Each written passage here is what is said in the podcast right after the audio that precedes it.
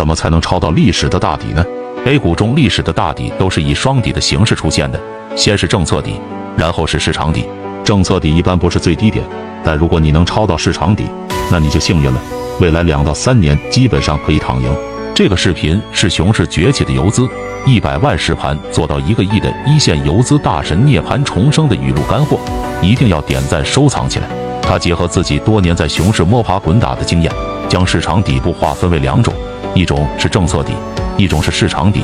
先说政策底，简单的来说，在一轮熊市当中，大盘已经跌得不行了，机构今天你坑我，明天我坑你，大家都绝望了，相互捅刀子的时候，上面开始释放维稳的信号。信号当然也分级别，最强的信号就是降息、放水、释放流动性；普通一点的信号，比如暂停发新股。限制大股东卖股票，可能再暗箱一点的就是限制机构的卖出。碰到这样的信号，股市会怎么反应呢？这帮资金在熊市的冬天里面已经瑟瑟发抖了，突然来一个政策的利好，如沐春风。既然领导都这么说了，信心就来了。此时通常会出现暴力的快速反弹。当然，政策底不是真正的底，要等到这一针强心剂的药效过去之后，市场开始自发的做多，那个时候股市才真正的到底。这个叫做市场底，那政策底出现之后，市场底要多久呢？从过去的十五年经验当中，股市当中有三次大底。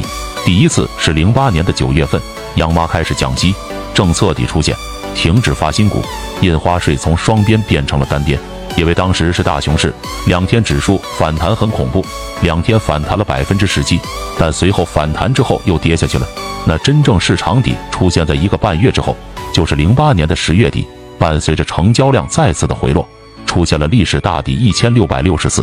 如果你能抓住那个底，随后一年指数是一个翻倍的走势。第二次的大底是一五年的六月底，因为第一轮释放信号是为了救市，不算政策底。第二轮释放信号是一五年的八月底，降息喊话，指数两天反弹了百分之十，但随后就止跌了，整体横盘了五个多月。一六年的一月份是股灾三点零，伴随着整体成交量的衰弱。市场底二六三八点出现，如果那时候你能抓到，随后两年躺赢。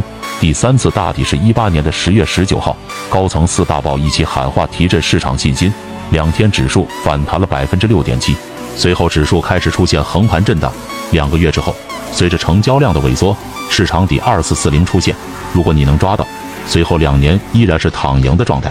从历史来看，总结一下底部的经验就是：第一，政策底出现之后。指数随后两天强劲的反弹。第二，反弹之后，市场有一个消化的过程。第三，指数开始出现磨底，时间窗口不一定，最短可能一个半月，最长的也就六七个月左右。第四，最重要的细节就是成交量需要再次的萎缩，把所有散户的信心给磨没了，市场底才会出现。第五，市场底通常比政策底要更低一点。如果你能抓到这个市场底，往往未来一到两年是可以躺赢的状态。